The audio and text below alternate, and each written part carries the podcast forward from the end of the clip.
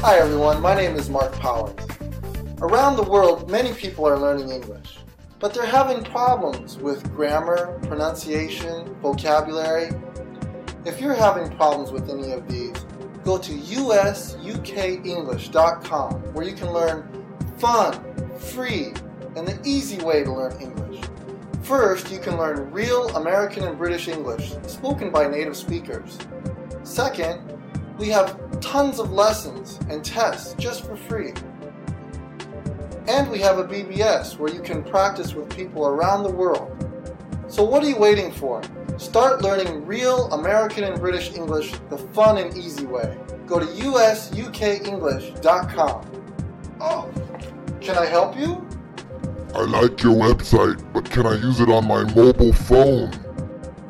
Go to usukenglish.com using your phone. No problem. Go to usukenglish.com and start learning English today, the fun way.